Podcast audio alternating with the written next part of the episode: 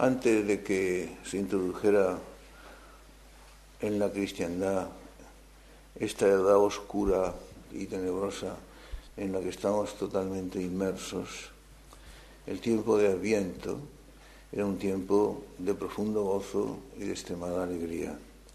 Es verdad que vosotros no habéis conocido eso, porque no habéis nacido. Pero así era.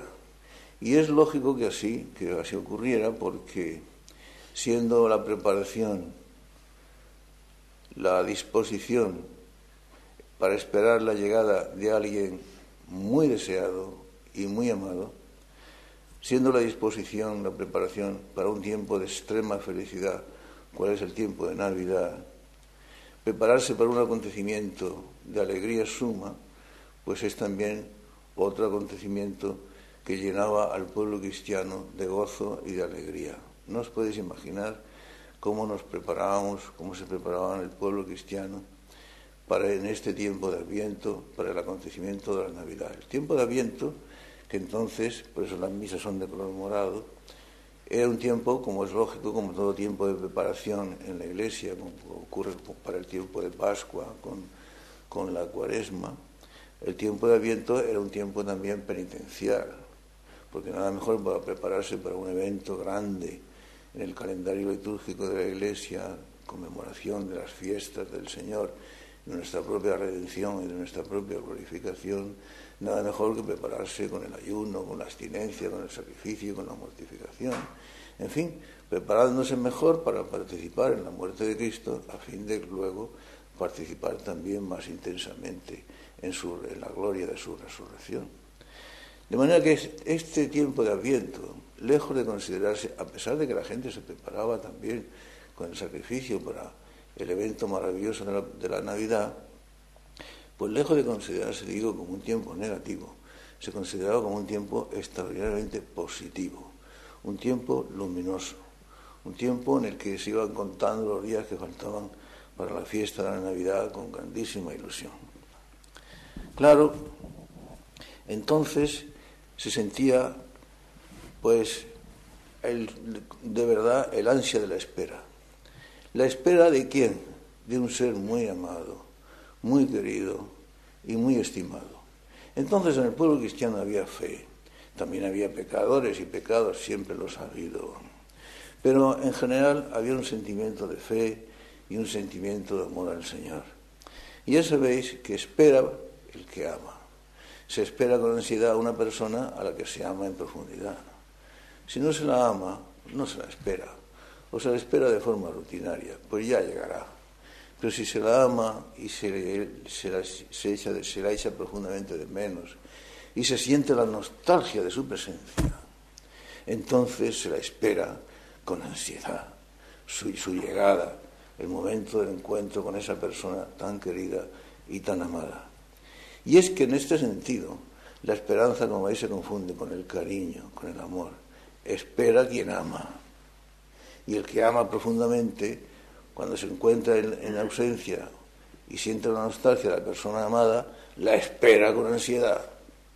Y en este sentido, amar y esperar vienen a ser la misma cosa o a confundirse la virtud de la esperanza con la virtud de la caridad. De manera que el tiempo de espera, cuál es el tiempo de adviento, era un tiempo de intensificación del amor, de esperar a la persona amada con más ansiedad, con más nostalgia, con más intensidad, con más profundidad y con más cariño si cabe todavía.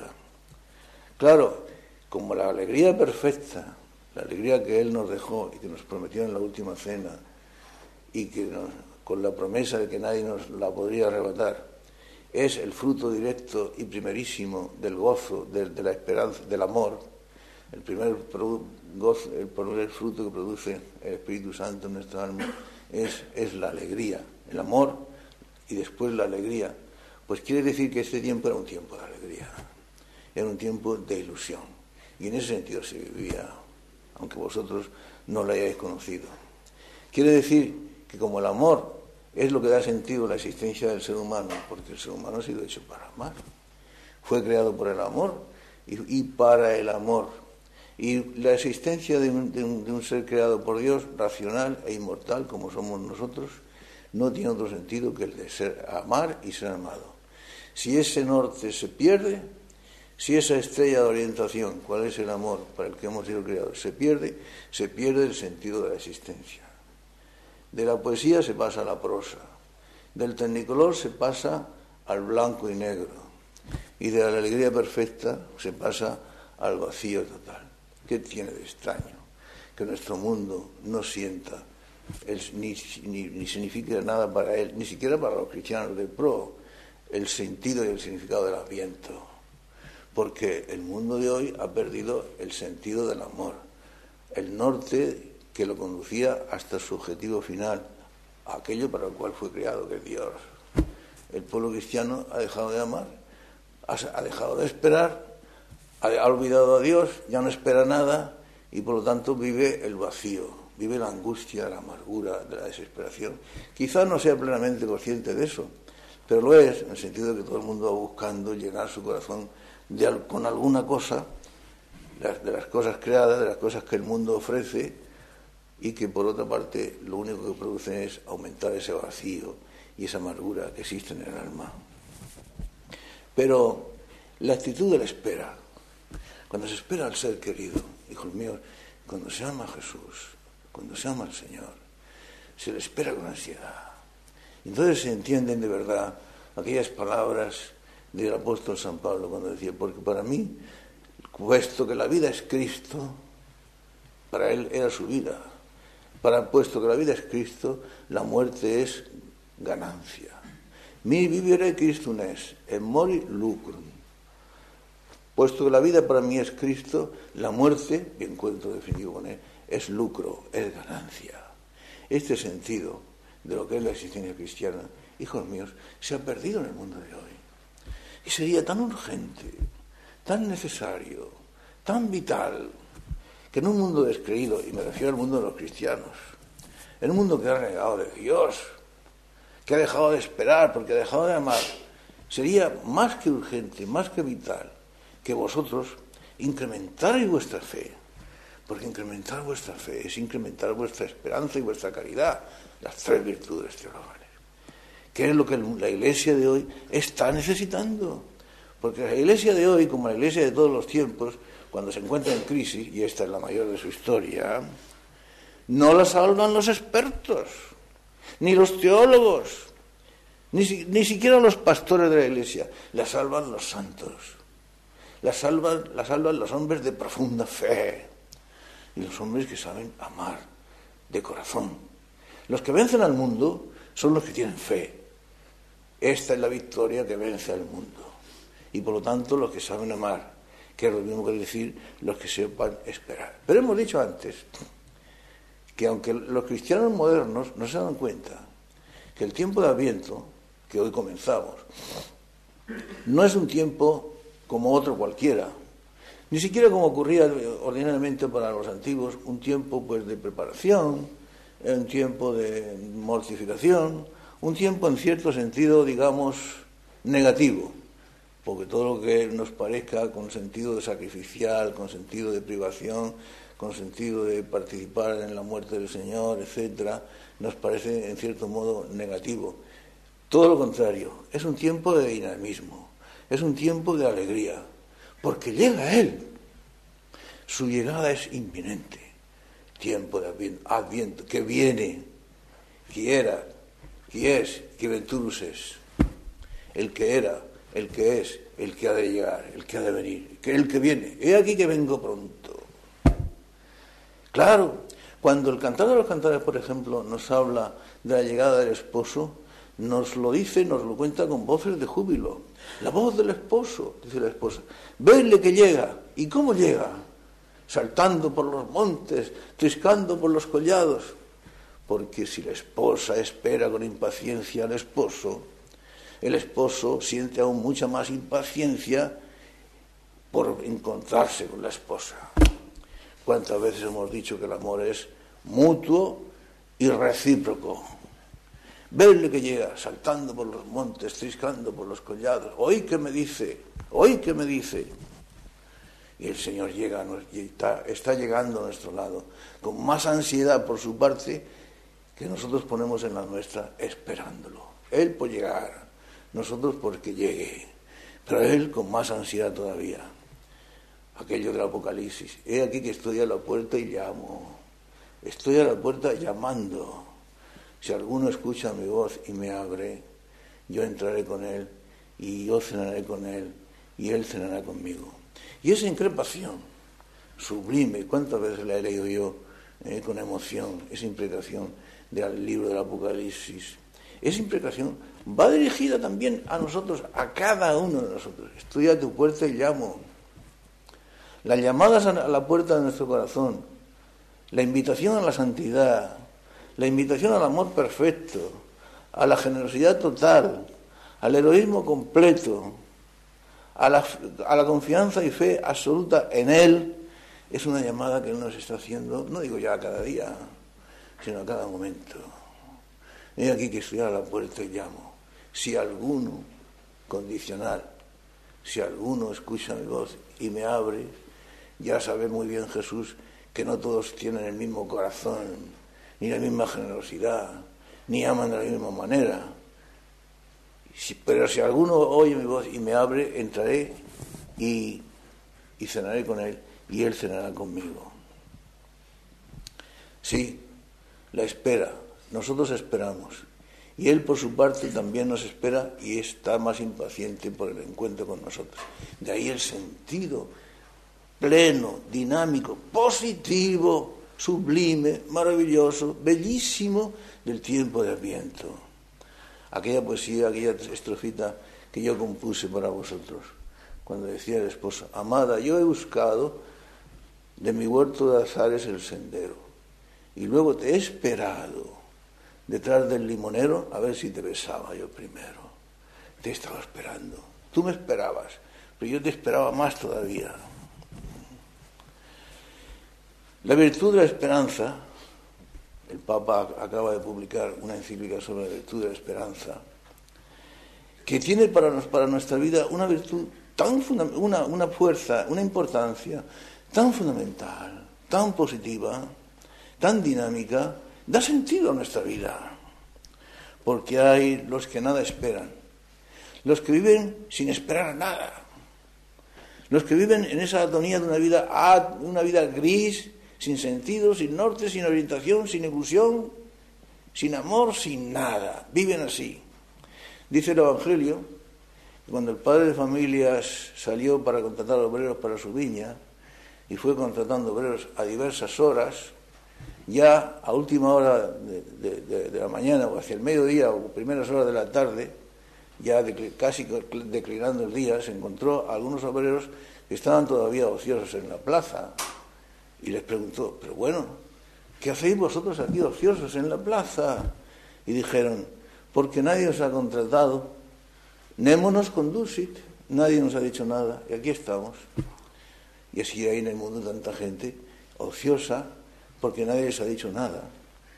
Brazo sobre brazo, sin hacer nada y sin esperar nada. Y por lo tanto, con una vida sin sentido y vacía. El padre de familia salió y los mandó a trabajar a su viña. ¿Qué es lo que haréis vosotros dentro de pocos años? Eh, también tendréis esa misma misión, la de despertar a mucha gente para que se vayan a trabajar a la viña del Señor, para que pongan sentido a su vida, recobren el sentido de su existencia y la alegría perfecta aquella que nos había prometido Jesús en la noche de la última cena.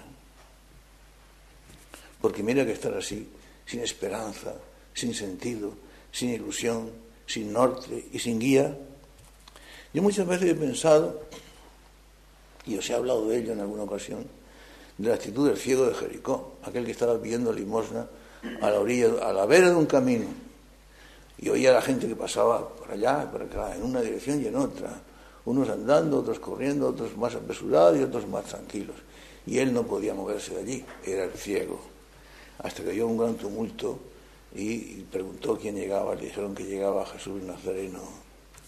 Estar a la vera de un camino hecho para andar, para caminar, para correr, para ir a lugares lejanos y desconocidos y no moverse Mira que si nosotros nos encontráramos también a la vera de un camino.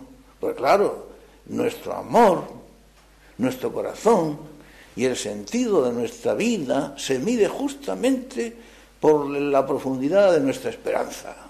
¿Qué esperamos? ¿A quién esperamos y con qué ilusión y nostalgia lo esperamos? En la medida en que lo esperemos, en la medida en que echemos de menos, en la medida en que sintamos la nostalgia y el deseo, eso es lo que se mide, es lo que mide justamente el sentido y la profundidad de nuestra existencia, de nuestra vida.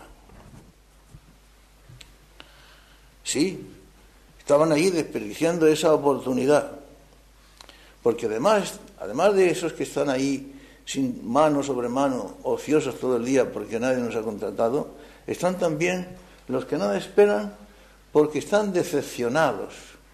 Ay, los decepcionados. Aquellos discípulos que iban camino de Maús y de pronto se les une un caminante y les pregunta que de qué iban hablando. Pues eh, es que no conoces tú los sucesos de estos días. No Sauten esperábamos, Jesús de Nazareno, que nosotros esperábamos que iba a ser el Mesías y nos hemos llevado un desengaño. Esta mañana leía yo en el periódico Libertad Digital algunos comentarios de muy mala fe, de muy mala fe, comentarios progresistas, de gente descreída sobre la última encíclica del Papa que publicada antes de ayer. Y decía, el Papa publica esta encíclica sobre la esperanza, pues para ver si convence a los incrédulos y a ver si apuntala la, falta de fe de los, crédulos, de los católicos, eh, con muy mala fe. Eh. Y es que son los decepcionados, los desengañados, los amargados, los tristes, los que no tienen norte ni guía, los que no saben para qué viven ni para qué fueron creados. El hombre es un ser para la nada, es un ser para la muerte. Han pasado por la vida sin haber conocido la vida, sin haber sentido la ilusión y el gozo de la vida. Algunas veces yo, yo he pensado en la parábola de las diez vírgenes que esperaban la llegada del esposo. Y dice el Evangelio que como el esposo se demoraba y tardaba en llegar, pues primero les entró sueño a todas, se adormilaron y al final acabaron durmiéndose todas, tanto las prudentes, las que habían preparado el aceite, como las necias, las que no se habían tomado la molestia de preparar el aceite para sus lámparas. Y se durmieron todas. Hacia la medianoche se dio un clamoreo que llegaba el esposo, como sabéis muy bien. Pero a mí lo que me llamó, alguna vez me ha llamado la atención sobre un inciso de la parábola en el cual quizá no se, no se ha tenido muy en cuenta. Siempre me llamó la atención que se durmieran las vírgenes, pero no las necias, sino también las prudentes. O sea, se durmieron todas, todas. ¿Cómo es posible que las prudentes, las que estaban preparadas, las que habían tomado sus medidas convenientes para preparar la, la llegada del esposo, sin embargo también se descuidaron y también se durmieron? Y es que, hijos míos, mirad, pienso yo que es que por más que vivamos de nostalgia y de esperanza, por más que anhelemos a Jesús y deseemos nuestro encuentro con Él, y sintamos el deseo de ser santos y nos hagamos conscientes de la necesidad que la Iglesia de hoy tiene de nuestra santidad, que es la única que la puede sacar a flote, por más que sintamos todos esos sentimientos en profundidad en nuestro corazón, somos seres humanos, vivimos en este mundo, somos todavía itinerantes, vivimos en la iglesia militante. Nuestro amor, aunque sea intenso, aún no es perfecto. Vivimos en el todavía no, no en el ya, que algún día viviremos en la patria, sino en el todavía no. Y como vivimos en el todavía no, y nuestro amor es imperfecto, pues podemos esperar en nuestro amor, en nuestra esperanza, pues todos los altibajos y todas las eventualidades que al hombre, como débil que es, le pueden suceder. Ahí es.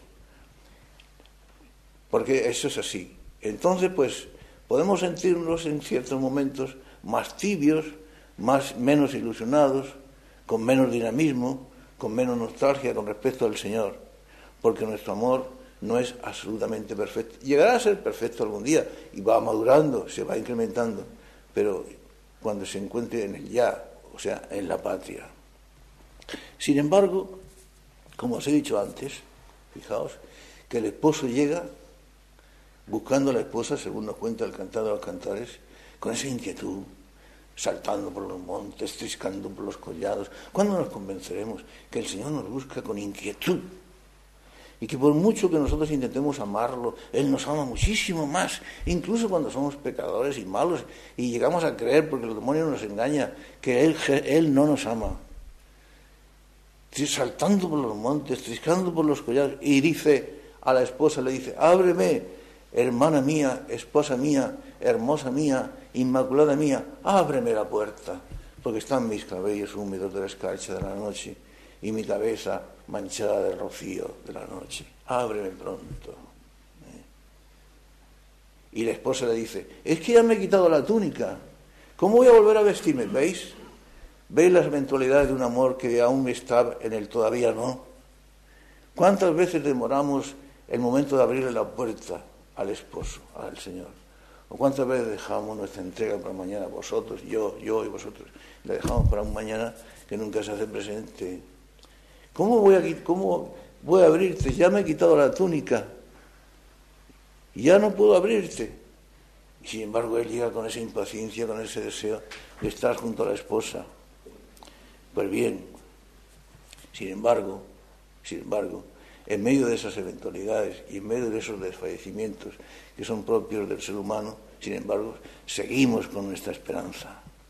Porque hemos hablado antes de los que esperaban mano a mano porque nadie los había contratado, o sea, no esperaban.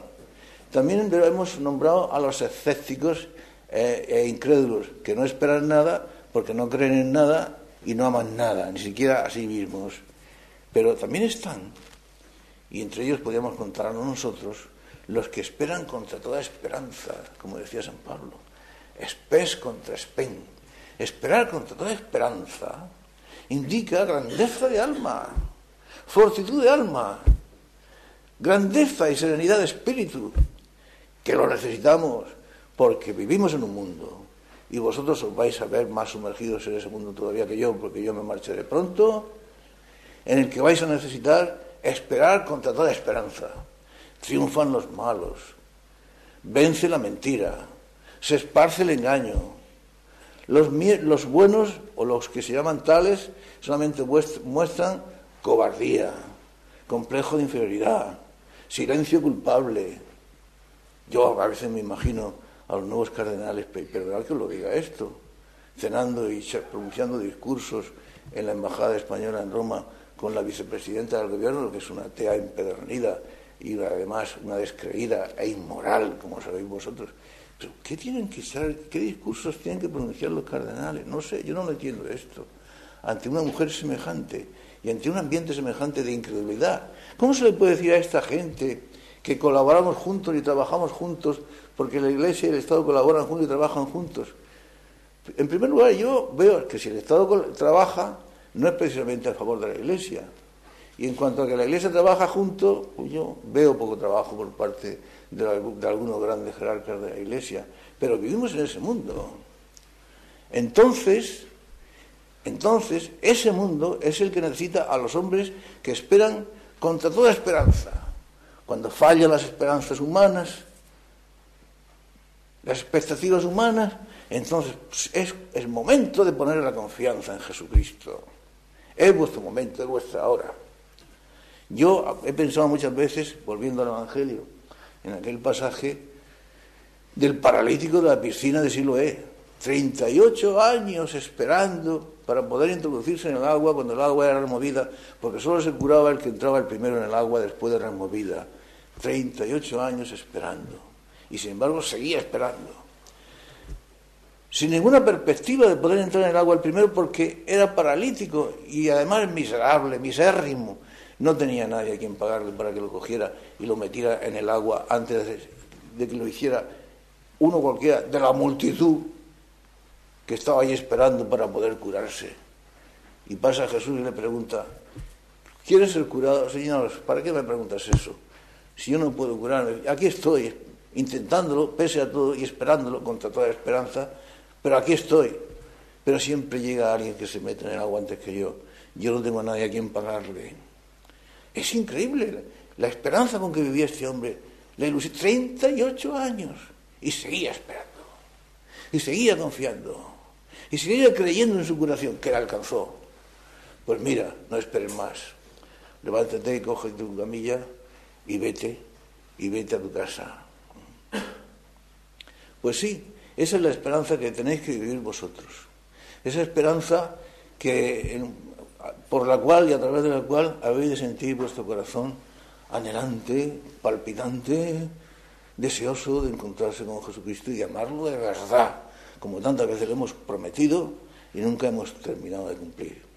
Mirad que no lo encuentro por ninguna parte, decía la esposa del cantar de los cantares, pero si lo encontráis por algún lugar, decidle de parte mía que amor el ángel, que desfallezco de amor. Esa sería vuestra actitud, la de desfallecer de amor. Por eso, la Biblia, el Antiguo Testamento, el Nuevo Testamento, los dos en uno, formando la Biblia, termina el último, el último pasaje del Apocalipsis, o el último libro de la Biblia, pues como tenía que esperar, en aquellas frases sublimes y maravillosas, lo más bello quizá que se ha escrito en el, mundo.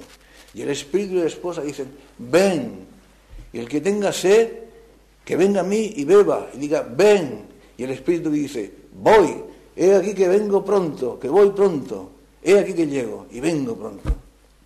Pues en un mundo descreído, paganizado, en el que incluida la Iglesia y tantos jerarcas de la Iglesia han renegado de Dios y han olvidado de Dios por las cosas de este mundo, vosotros, que desfallecéis de amor, que lo esperáis a Jesús con ansiedad y que estáis convencidos de su próxima llegada.